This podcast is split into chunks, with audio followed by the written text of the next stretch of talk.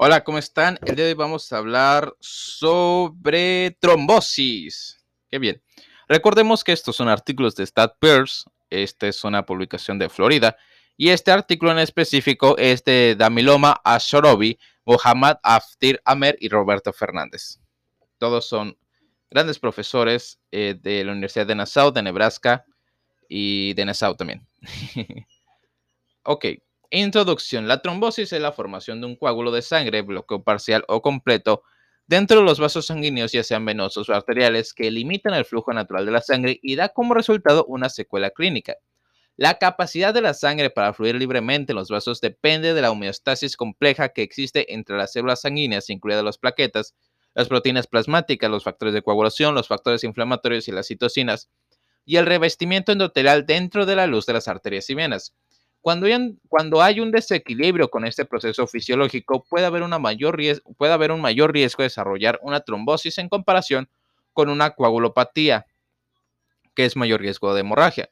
En determinadas circunstancias clínicas, los pacientes pueden tener un mayor riesgo de trombosis y hemorragia simultánea, por ejemplo, coagulopatía intravascular diseminada o SID o en pacientes con malignidad subyacente que desarrollarán una coagulopatía. Como tal, el diagnóstico y el tratamiento de la trombosis son complejos, pueden surgir en cualquier sistema orgánico y su presentación clínica puede variar según las comorbilidades subyacentes y la presencia o ausencia de factores desencadenantes. Muchos factores pueden afectar las decisiones de manejo, incluyendo si, es venoso arterial, agudo crónico, primer episodio subsecuente, antecedentes familiares, evaluación de factores de riesgo y estabilidad hemodinámica. El uso y la duración de, anticoagulación y la terapia antiplaquetaria dependen de una evaluación cuidadosa de estos factores.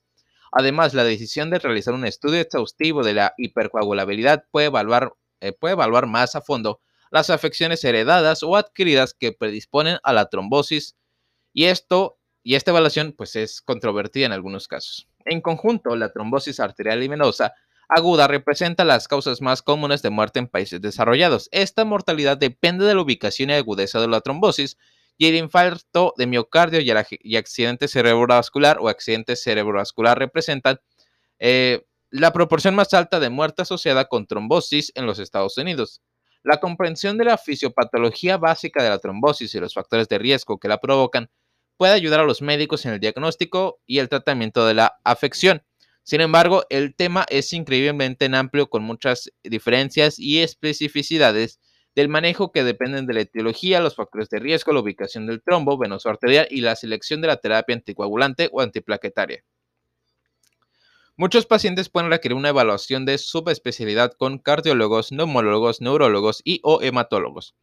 El estado de la ciencia sobre la trombosis arterial y venosa está en constante evolución, al igual que nuestra comprensión de los factores de riesgo provocadores las pruebas de hipercoagulabilidad y el tratamiento médico. También hay, también hay, muchas presentaciones clínicas que agregan complejidad al diagnóstico y la decisión del tratamiento, como en el síndrome antifosfolipídico adquirido o con trombocitopenia y trombosis inducidas por heparina, las HIT. Como tal, muchos de estos detalles y aspectos del manejo específico de casos o enfermedades están más allá del alcance de este artículo de revisión.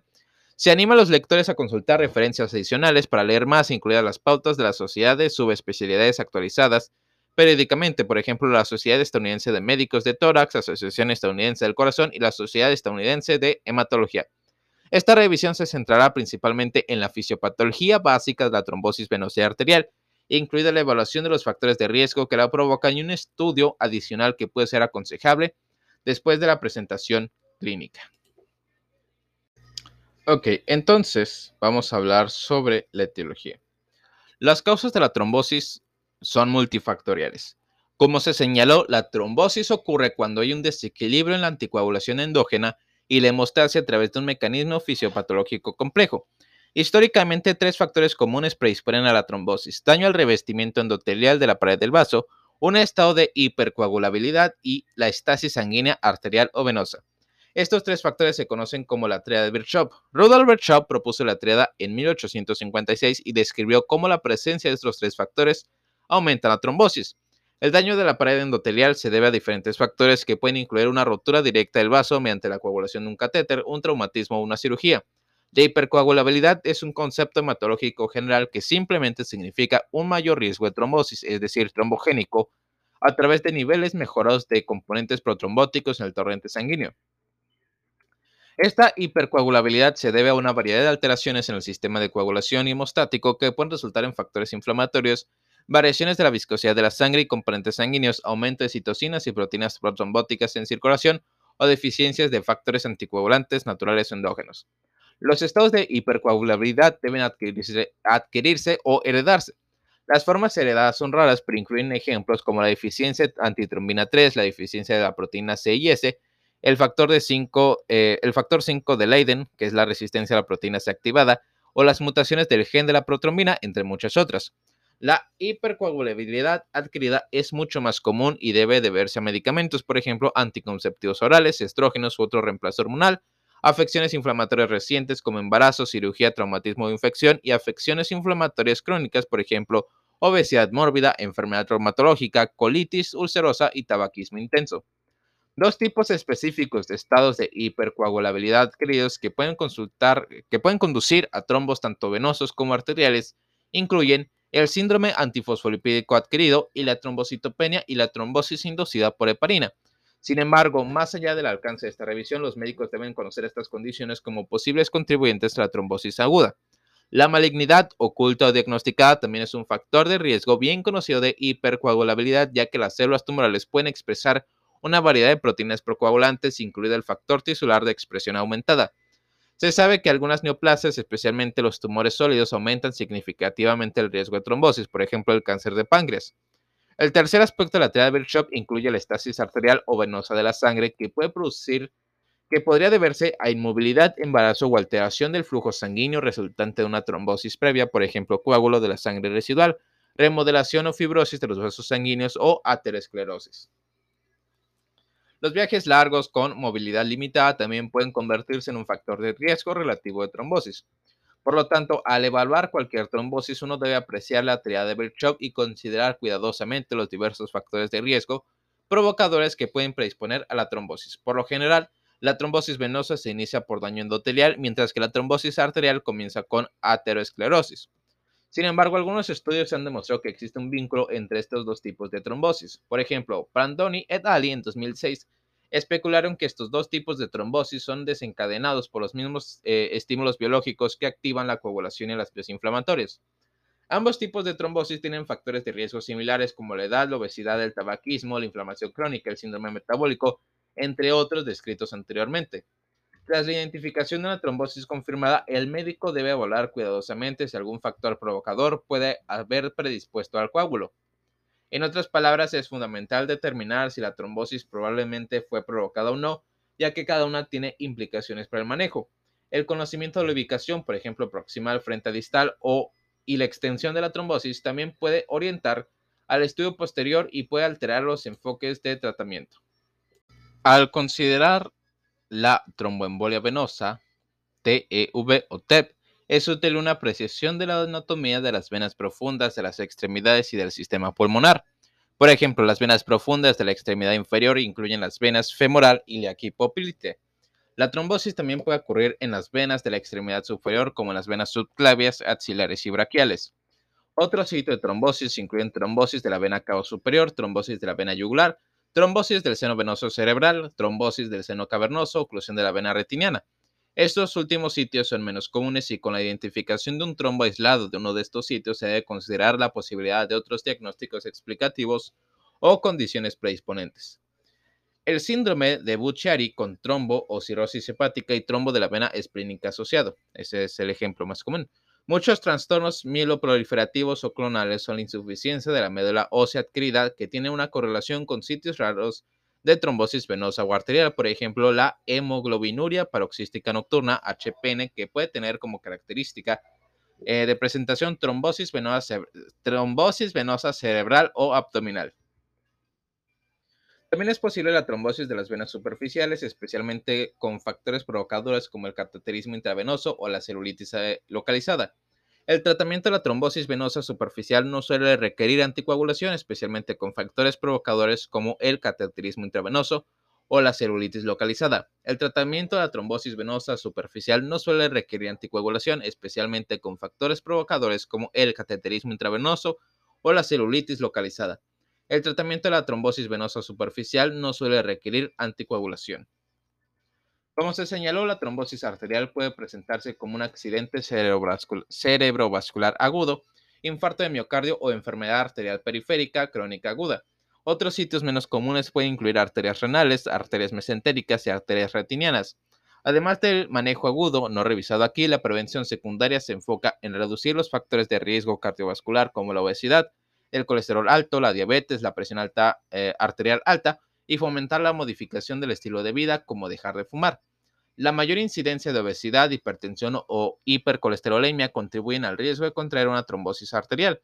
Otros factores de riesgo incluyen tejido conjuntivo subyacente o afecciones reumatológicas, por ejemplo, eh, lupus eritematoso sistémico o vasculitis, así como el síndrome antifosfolipídico, los trastornos mieloproliferativos y el HPN, poco frecuentes antes mencionados. Todos ellos pueden predisponer a la trombosis arterial y venosa.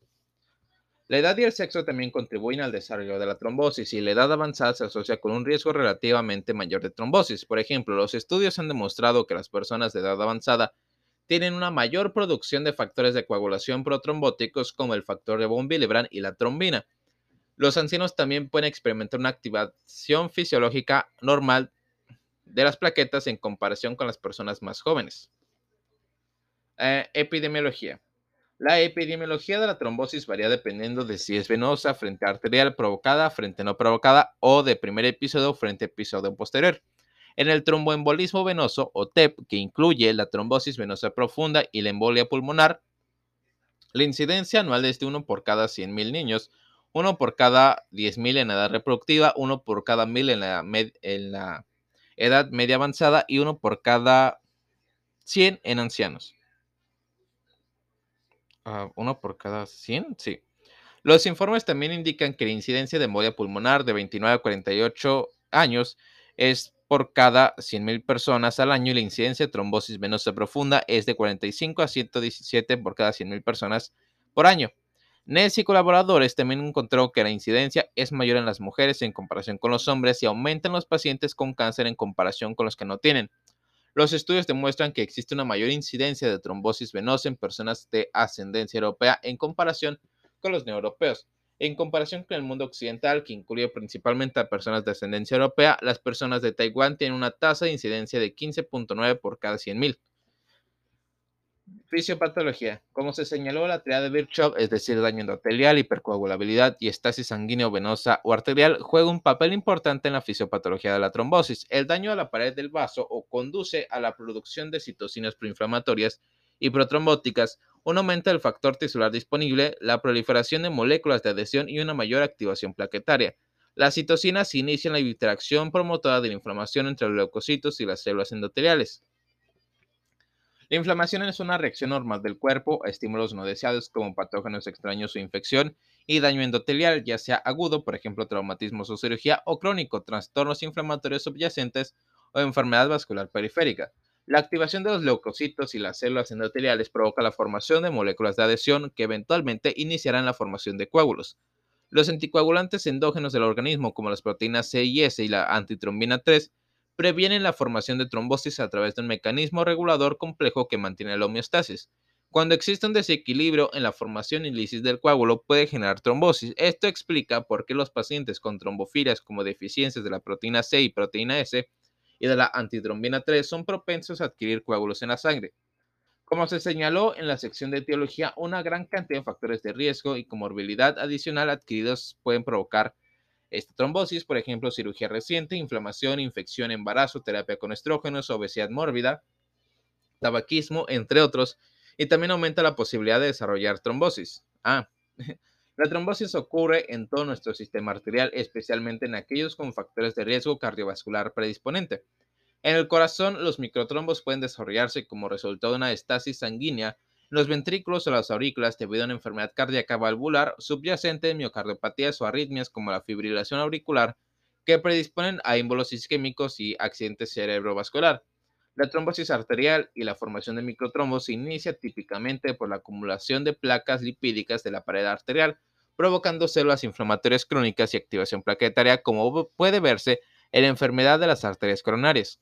Las plaquetas juegan un papel importante en el desarrollo de la trombosis arterial en comparación con la trombosis venosa, y esto explica por qué los agentes antiplaquetarios son la piedra angular de la prevención y el tratamiento de la trombosis arterial. Las placas lipídicas iniciales evolucionan a placas fibrosas. Las placas fibrosas podrían romperse y la erosión de las superficies de algunas de estas placas podría conducir a la liberación de factores procoagulantes adicionales. Este proceso se llama aterosclerosis. La aterosclerosis permite la activación de las plaquetas, provocando adhesión y agregación, lo que conduce a la formación de un coágulo.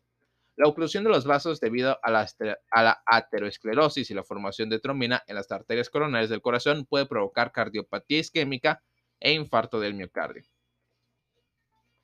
Histopatología. La histopatología de los vasos arteriales que contienen trombosis muestra un área de fibrina con numerosas plaquetas y leucocitos. Las capas más viejas tienden a tener menos leucocitos en comparación con las áreas más nuevas. También podrían estar presentes glóbulos rojos y estas líneas eh, se denominan líneas de San. En la histopatología arterial suele haber un ateroma del casquete fibroso que podría contener un núcleo necrótico rico en lípidos. Lípidos. en el sistema venoso, después de la formación de una trombosis aguda, se produce un extenso proceso de remodelación. Los neutrófilos y macrófagos infiltran el coágulo de fibrina desde el interior del lumen del vaso durante semanas, lo que lleva a la liberación de citocinas y finalmente el reemplazo de fibroblastos y colágenos de la fibrina. Esta remodelación y fibrosis puede resultar en una disminución del flujo sanguíneo mucho después de que se resuelve la trombosis aguda. Historia física. Los signos y síntomas de la trombosis varían según la supuesta ubicación y agudeza. Los pacientes con trombosis venosa profunda o TVP a menudo se presentan con hinchazón, dolor, calor y eritema aislados de las extremidades en el sitio del bloqueo. El paciente típicamente describe el dolor asociado con, el, con una TVP como un calambre localizado en la pantorrilla o el muslo de la, extremidad inferior afectada, aunque puede ocurrir en cualquier extremidad.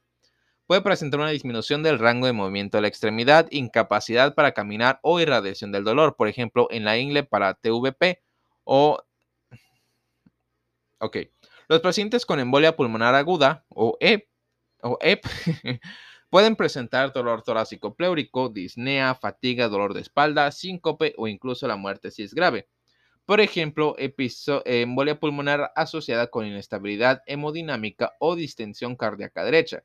Los signos incluyen taquicardia, taquipnea, fiebre y pueden incluir eh, desaturación, incluir desaturación de oxígeno. Más comúnmente la trombosis arterial da como resultado un compromiso cardíaco o cerebrovascular. Aquellos con trombosis aguda en las arterias coronarias del corazón a menudo informarán dolor torácico aplastante en el lado izquierdo o pesadez con radiación en el brazo o la mandíbula izquierda, presentación clásica, aunque las presentaciones atípicas ocurren con frecuencia. Si se produce trombosis en una de estas arterias cerebrales, por ejemplo, accidente cerebrovascular isquémico, los síntomas pueden incluir la aparición aguda de debilidad unilateral o bilateral, dolor de cabeza, confusión, cambios de la visión, disartria, disfagia, parestesias, dificultad para caminar o parálisis franca de una o más extremidades. Evaluación. La evaluación de los pacientes con trombosis venosa difiere de la de, las, difiere de, la, de la sospecha de trombosis arterial. Esta sección se enfocará brevemente en el diagnóstico de sospecha de la del tromboembolismo venoso. Cuando los pacientes acuden al servicio de urgencias con signos y síntomas que sugieren una posible trombosis venosa, eh, se aplica una escala bien validada conocida como, como, los criterios de Wells modificados para ayudar a guiar a los estudios de diagnóstico adicionales. Para los pacientes con una puntuación de Wells alta, se debe verificar un dímero D en suero. El dímero D es un producto de degradación de la fibrina que está presente en la sangre después de la fibrinolisis. Su elevación es muy sensible, aunque menos específica para detectar trombosis venosa. Es importante tener en cuenta que un dímero D también podría estar elevado en otros pacientes como pacientes embarazadas o posquirúrgicas o aquellos con una neoplasia maligna subyacente. Sin embargo, ayuda a los médicos a decidir si seguir adelante con las imágenes de diagnóstico. Un resultado de negativo del dímero D ayuda a descartar un coágulo y evitar estudios de imagen innecesarios o el inicio de la anticoagulación. Los criterios de descarte de embolia pulmonar o PERC-C también se aplican ocasionalmente para ayudar a, decidir si el paciente ha desarrollado una embolia pulmonar aguda, aunque no es aplicable para la TBP, la trombosis venosa profunda. La puntuación de Wells modificada también se puede utilizar si los médicos sospechan de una trombosis venosa profunda aguda, cuando existe una alta probabilidad previa a la prueba de embolia pulmonar o de TVP, los estudios de imagen deben completarse inmediatamente sin tener en cuenta los niveles del dímero D. Para la embolia pulmonar, los estudios de imágenes recomendados son la angiografía por tomografía computerizada y las imágenes de ventilación y perfusión, exploración de VQ. En ocasiones se prefiere la exploración VQ a la CTPA para evitar la exposición a la radiación o el contraste intravenoso en personas con insuficiencia renal subyacente. Los criterios de descarte, de embolia pulmonar, los PERC, también se aplican ocasionalmente para ayudar a decidir si el paciente ha desarrollado una embolia pulmonar o eh, otra afección. Ah, ok, esto ya se repite. Se repite varias veces. Determinar si un coágulo de sangre se clasifica como provocado, que es más común, o no provocado, y si el primer episodio o el siguiente son aspectos críticos de la evaluación inicial que pueden orientar la evaluación y el tratamiento posterior. Los médicos deben llevar un cuidado historial, deben de llevar un cuidadoso historial personal y familiar para documentar cualquier historial de trombosis o morbilidad del, del embarazo. En pacientes cuidadosamente seleccionados con sospecha de tener una trombofilia hereditaria subyacente, puede estar indicado un estudio de hipercoagulabilidad dirigido. Dichas pruebas pueden incluir verificar la cantidad de proteína C y S, antitrombina 3 o pruebas mutacionales para el, para el factor 5 de Leiden o la mutación del gen de la protrombina. También pueden estar indicadas las pruebas de trombofilia adquirida, como la prueba de anticuerpos antifosfolipídicos. En general, rara vez es necesario un estudio completo de hipercoagulabilidad y se desaconseja enérgicamente en la presentación inicial en ausencia de una evaluación de, eh, de subespecialidad con un hematólogo. Esto es especialmente cierto en el contexto agudo, ya que, en muchos, ya que muchos factores pueden afectar la precisión de los resultados de la prueba. Por ejemplo, la inflamación aguda o el consumo de factores de coagulación debido a trombosis aguda que puede conducir a niveles falsamente bajos de algunos factores de coagulación. Ok, la terapia de anticoagulación también puede interferir con la interpretación de los resultados de la prueba de situaciones agudas. Por ejemplo, la heparina puede afectar la interpretación de la antitrombina 3. Para las pruebas de anticuerpos antifosfolipídicos, muchos medicamentos, incluidos varios anticoagulantes, así como las enfermedades subyacentes del tejido conectivo como lupus eritematoso sistémico, pueden afectar el resultado de la prueba y la interpretación del anticoagulante lúpido. Ah, cuando está indicada la prueba de anticuerpos antifosfolipídicos, la recomendación es que las pruebas se repitan con 12 semanas de diferencia. Como tal, los médicos deben reservar tales pruebas de hipercoagulabilidad para pacientes cuidadosamente seleccionados. Por ejemplo, pacientes jóvenes con trombosis no provocada o en aquellos con antecedentes familiares confirmados o fuertes de trombofilia. Esta prueba a menudo se realiza de forma ambulatoria después de que se ha resuelto la fase aguda de la trombosis y bajo la guía de un consultor hematólogo. La malignidad puede ser un factor provocador subyacente de trombosis, tanto venosa como arterial. En general, no se recomienda que los pacientes se sometan a un estudio de malignidad extenso en ausencia de factores clínicos que sugieran una malignidad subyacente como la causa provocadora. Se recomienda la detección de cáncer apropiada para la edad de todos los pacientes. En pacientes cuidadosamente seleccionados, especialmente en aquellos mayores de 50 años con trombosis aparentemente no provocada, en quienes la malignidad es una probabilidad, puede estar indicada una evaluación adicional para buscar una malignidad oculta como culpable. Tratamiento y manejo. El tratamiento de la trombosis arterial y venosa es diferente. El tratamiento de la tromboembolia venosa comprende el uso de varios agentes anticoagulantes que se dirigen a los factores procoagulantes, mientras que el tratamiento de la trombosis arterial se realiza predominantemente con agentes antiplaquetarios como monoterapia o tratamiento antiplaquetario doble. Existen muchas variaciones y combinaciones de estas opciones de tratamiento. Como se señaló, muchos de los escenarios específicos sobre las indicaciones de la anticoagulación y la terapia antiplaquetaria están más allá del alcance de este artículo de revisión. En casos especiales puede ser necesaria una consulta de subespecialidad con neumología, cardiología, neurología y o hematología. Consulte las pautas de la sociedad, es decir, la Sociedad Estadounidense de Médicos de Pecho, Asociación Estadounidense del Corazón y la Sociedad Estadounidense de Hematología para obtener recomendaciones específicas para casos y enfermedades. Con respecto al tromboembolismo venoso, la Sociedad Estadounidense de Hematología, la ASH, estableció una actualización de 2018 de sus pautas para el manejo de la trombosis venosa, incluido el uso de la profilaxis en pacientes hospitalizados. En general, la trombosis venosa se divide en etiologías provocadas y no provocadas. Hay en etiologías provocadas y no provocadas. Esto es increíblemente importante ya que ayuda a guiar el manejo y la consideración de cualquier examen adicional de hipercoagulabilidad que pueda ser necesario para pacientes seleccionados. Además, se debe determinar si la trombosis en un primer es un primer episodio o un episodio recurrente, ya que esto puede cambiar la duración de la anticoagulación o la terapia antiplaquetaria. Es esencial contar con antecedentes personales y familiares minuciosos de la eh, trombosis eh, venosa profunda, con una evaluación cuidadosa de los factores de riesgo que lo provocan y las comorbilidades. Como se señaló, una trombosis venosa provocada es el resultado de factores de riesgo reversibles, modificables o adquiridos, por ejemplo, cirugía reciente, trauma, infección, embarazo, obesidad mórbida, uso de ACOS, eh, viaje largo o inmovilidad, tabaquismo intenso, malignidad subyacente, entre otros. La trombosis no provocada, por otro lado, ocurre en ausencia de cualquier factor provocador aparente o fuerte. El tratamiento de la trombosis venosa comprende tres etapas. La inicial, la crónica y la extendida. Mm. Perdón. Según Bacatini y Ed Ali en 2016, el tratamiento puede variar según sea un primer episodio o un episodio recurrente la extensión de la carga de trombosis, si los factores de riesgo provocadores son, son transitorios o persistentes, y si los síntomas se resuelven o permanecen crónicos, como en el síndrome postrombótico. El tratamiento de la trombosis venosa profunda y la embolia pulmonar en pacientes hospitalizados generalmente eh, incluye anticoagulación con heparina no, anticoagulación con heparina no fraccionada, intravenosa o heparina de bajo peso molecular con una eventual transición a la anticoagulación oral como una como se indica a continuación. Perdón. La anticoagulación inmediata con heparina o heparina de bajo peso molecular proporciona un rango terapéutico rápido para evitar la progresión de la trombosis y reducir la mortalidad asociada. Después de iniciar estos anticoagulantes intravenosos, se puede agregar antagonistas de la vitamina K, por ejemplo, warfarina, para el tratamiento crónico y prolongado una vez que los pacientes alcanzan un índice normalizado terapéutico. Para una trombosis inicial provocada, especialmente en una trombosis venal venosa profunda, distal simple, la duración recomendada es típicamente de tres meses.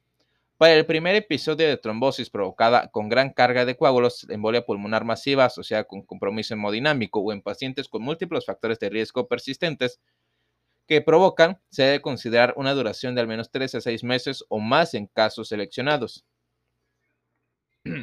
La interrupción del tratamiento antes de las pautas establecidas sobre la duración puede aumentar el riesgo de trombosis recurrente. El cumplimiento y la adherencia de la medicación es muy importante para disminuir el riesgo de recurrencia. En pacientes con trombosis venosa profunda o embolia pulmonar recurrente, la duración de la terapia se vuelve más compleja y la determinación de factores de riesgo transitorios o provocadores fuertes es importante para orientar el tratamiento. Los pacientes con una neoplasia maligna activa como factor de riesgo provocador de trombosis normalmente debe continuar el tratamiento anticoagulante durante seis o más meses. Históricamente, la, heparina de bajo peso molecular se ha preferido en personas con trombosis y malignidad. Sin embargo, existen excepciones y las pautas más nuevas incorporan ahora el uso de ciertos anticoagulantes orales directos, por ejemplo, edoxaban, para el tratamiento de pacientes con neoplasias malignas. Anticoagulación con trombosis en el embarazo perioperatoriamente en aquellos con trombosis, especialmente cirugía ortopédica, trombosis en aquellos con trombofilia hereditaria o adquirida y manejo de pacientes con recurrencia o avance de la trombosis, a pesar de la anticoagulación terapéutica, se vuelve significativamente más complicada. Estos casos se manejan mejor bajo la guía de un consultor hematólogo en aquellos con trombosis verdadera no provocada, la duración de la terapia es típicamente a largo plazo y puede ser de por vida. Con el advenimiento de los nuevos anticoagulantes orales directos, los NACOS, eh, muchos de los cuales no son inferiores a los agentes más antiguos como el warfarina, con ciertas excepciones clínicas, en particular el síndrome antifosfolipídico o la, eh, o la valvular, no recuerdo qué era, las opciones de anticoagulación en la trombosis aguda continúan aumentando. En el momento de redactar este documento, los agentes NACOS incluyen dagibaradán, dabigatran, exobadaban, rivaroxaban y apitzaban. El, de, el, dabigatran es un inhibidor directo de la tromina, mientras que los otros tres son inhibidores directos del factor 10A. La Sociedad Americana de Hematología recomienda en 2018 que los eh, recomendó en 2018 que los anticoagulantes orales directos, los ACOT o NACO, se pueden utilizar en determinadas circunstancias para el tratamiento de la trombosis, eh, de la trombosis venosa aguda, teniendo en cuenta el riesgo de hemorragia e insuficiencia renal. Cuando se usa heparina no fraccionada, el tiempo de tromboplastina parcial requiere una estrecha vigilancia y la dosis debe ajustarse cada vez que eh, en función del valor. La heparina de bajo peso molecular no requiere monitorización, aunque ocasionalmente se puede monitorear en pacientes con obesidad mórbida comprobando los niveles de antifactor 10 eh, activado.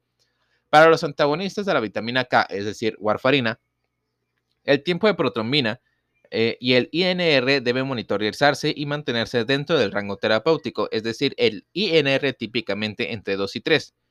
Con los eh, NACOS o nuevos anticoagulantes orales no es necesario un control sanguíneo de rutina, sin embargo el cumplimiento y la adherencia de la medicación sigue siendo fundamental para asegurar la eficacia de estos medicamentos. Al momento de escribir este artículo para los pacientes con trombocitopenia y trombosis aguda inducida por heparina, se debe utilizar un anticoagulante sin heparina como argatroban y la consulta con un experto en hematología es la recomendación. En pacientes con síndrome antifosfolipídico confirmado y trombosis aguda, se prefiere el antagonismo de la vitamina K con warfarina y puede ser útil la consulta con hematología. El uso de los nuevos anticoagulantes eh, orales en estos entornos aún es bajo en investigación. Para los pacientes que ingresan al hospital, la Sociedad Estadounidense de Hematología, de acuerdo con otras pautas de la Sociedad de Subespecialidades, ha recomendado que se utilice heparina no fraccionada en dosis profilácticas o heparina de bajo peso molecular con ajuste por función renal deterioro, eh, y del deterioro como se indica. Si existe alguna contraindicación para la anticoagulación o alto riesgo de hemorragia, se debe emplear la profilaxis mecánica de las extremidades inferiores. Los métodos mecánicos de profilaxis incluyen dispositivos de compresión intermitente y medias de comprensión elásticas graduadas. Con ciertas excepciones, generalmente no se recomienda extender la profilaxis farmacológica después de la hospitalización. Se debe considerar seriamente la profilaxis en pacientes en estado crítico y agudo que están hospitalizados. Además del manejo farmacológico, el tratamiento endovascular también se usa en algunas instalaciones para manejar la trombosis.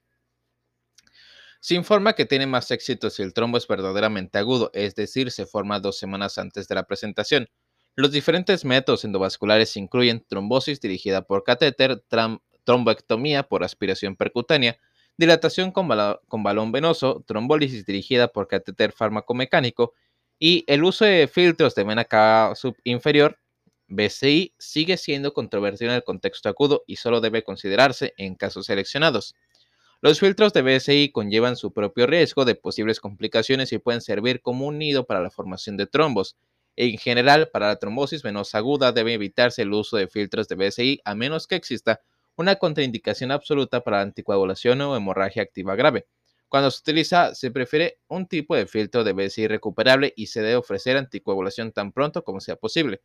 Un análisis de riesgo-beneficio de varias opciones y una toma de decisiones informada por parte del paciente es la clave para la selección de estas modalidades de intervención especializadas y se recomienda encarecidamente la consulta de subespecialidades. Diagnóstico diferencial. Eh, una embolia es un diagnóstico diferencial de trombosis. En el, último, una embolia es un diagnóstico diferencial de trombosis. Ok, se me olvidó decir que ya estamos en diagnóstico diferencial. Una embolia es un diagnóstico diferencial de trombosis. En la última, el coágulo se, se forma en un lugar provocando el estrechamiento de los vasos. En la embolia, el coágulo viaja desde un sitio primario a una ubicación diferente. Por ejemplo, en pacientes con trombosis venosa profunda, el coágulo puede dislocarse a los pulmones y terminar formando una embolia pulmonar. Ah, la embolia séptica debe considerarse en pacientes con riesgo de infección eh, sistémica, antecedentes de abuso de drogas intravenosas o aquellos con endocarditis bacteriana sospechada o confirmada. La enfermedad vascular periférica crónica puede provocar síntomas similares en las extremidades y los pacientes deben someterse a una evaluación quirúrgica vascular si se sospecha. Pronóstico. El pronóstico de la trombosis varía según el tipo de trombosis, ya sea venosa o arterial. La ubicación de la trombosis, la gravedad, la extensión de los trombos, la persistencia de los factores de riesgo provocadores y las comorbilidades y si, el es el primer episodio de trombosis o posterior o uno recurrente. Los pacientes con tromboembolismo venoso tienen un riesgo mayor en la población general de una trombosis vascular recurrente, especialmente si tienen factores de riesgo subyacentes que los provocan. Hasta el 25% de los pacientes que han experimentado una tromboembolia venosa pueden sufrir una trombosis venosa recurrente en un plazo de 10 años. El riesgo de recurrencia es mayor entre los pacientes con múltiples factores de riesgo, provocadores acumulativos o trombofilia hereditaria o adquirida subyacente confirmada. Se estima que ocurren, déjenme ver si tengo bien el dato, 300.000 muertes por año debido a, a tromboembolismo venoso en la Unión Europea. La enfermedad cardiovascular sigue siendo la principal causa de mortalidad en los Estados Unidos. Y en pacientes con enfermedad, eh, con enfermedad cerebrovascular, la mortalidad es tan alta como 20% dentro de los primeros 30 días de haber sufrido un accidente cerebrovascular isquémico. Hasta un 30% de los supervivientes quedarán discapacitados permanentemente después de un accidente cerebrovascular. La prevención de la trombosis arterial y venosa es fundamental y se debe transmitir a los pacientes una comprensión de las características del estilo de vida y los factores de riesgo modificables. Complicaciones. La trombosis puede dar lugar a complicaciones si se gestiona de forma inadecuada una presentación inicial. Una complicación importante y bien estudiada es el síndrome postrombótico, que es una complicación de la trombosis venosa profunda. Los informes indican que alrededor del 20 al 50% de los pacientes con trombosis venosa profunda desarrollarán esta afección dentro de uno o dos años después de la presentación. Los factores de riesgo para desarrollar síndrome eh, posttrombótico son eh, trombosis venosa profunda recurrente en el mismo sitio, obesidad, incumplimiento y deficiente de la anticoagulación. Los pacientes suelen presentarse con dolor crónico, pesadez, calambres o hinchazón que se exacerba durante el ejercicio y se alivian con el reposo. Los estudios han demostrado que el uso de medias de comprensión elásticas puede ayudar a prevenir esta afección. Branges y colaboradores observó una reducción informada del 50% del síndrome postrombótico. La hipertensión pulmonar también es otra complicación que se observa como resultado del tromboembolismo crónico en la vasculatura pulmonar. Se estima que entre el 0.1 y el 9% de los pacientes con antecedentes de embolia pulmonar desarrollarán enfermedad vascular pulmonar. A diferencia de otros tipos de hipertensión pulmonar, la tromboembolia crónica inducida se puede curar mediante la eliminación del coágulo de la vasculatura. Esto se llama endarterectomía pulmonar. La trombosis arterial puede dar lugar a muchas complicaciones, en particular las relacionadas con enfermedades cardíacas y cerebrovasculares, que provocan una morbilidad y discapacidad importantes y el riesgo de episodios recurrentes en ausencia de modificaciones en el estilo de vida y tratamiento médico. Otra complicación importante asociada con la trombosis es la hemorragia espontánea, tanto intracraneal como extracraneal, que puede resultar de la terapia con anticoagulación de dosis completa o agentes antiplaquetarios. La hemorragia intracraneal cuando ocurre es más devastadora que la extracraneal.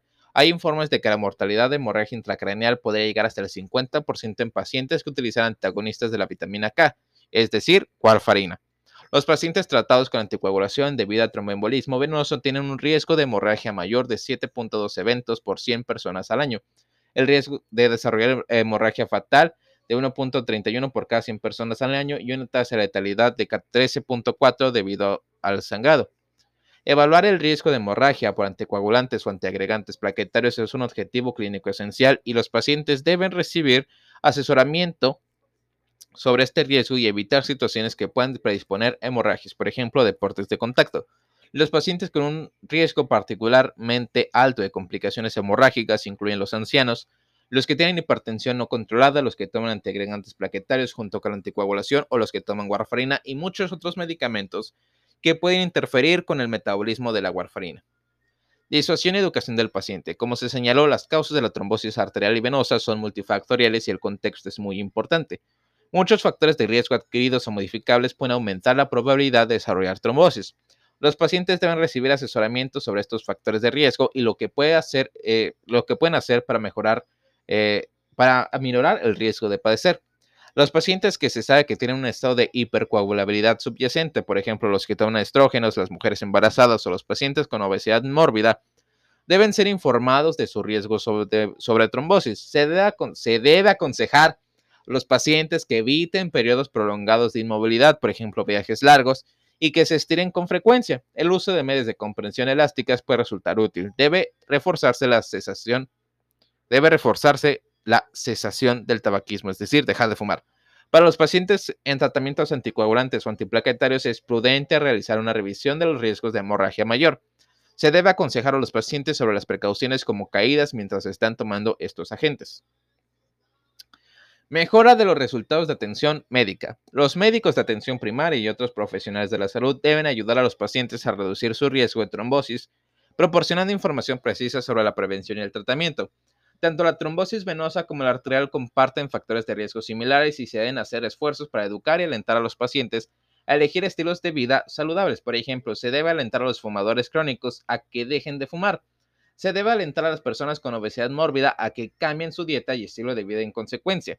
Los pacientes con síndrome metabólico o presión arterial no controlada deben recibir educación sobre la importancia de la modificación del estilo de vida y cuando, esté indicado, la prevención secundaria con tratamiento médico. Los pacientes ingresados en hospital también tienen mayor riesgo de trombosis. La Sociedad Estadounidense de Hematología, la ASH, en 2018 recomendó la profilaxis en pacientes ingresados en entornos hospitalarios.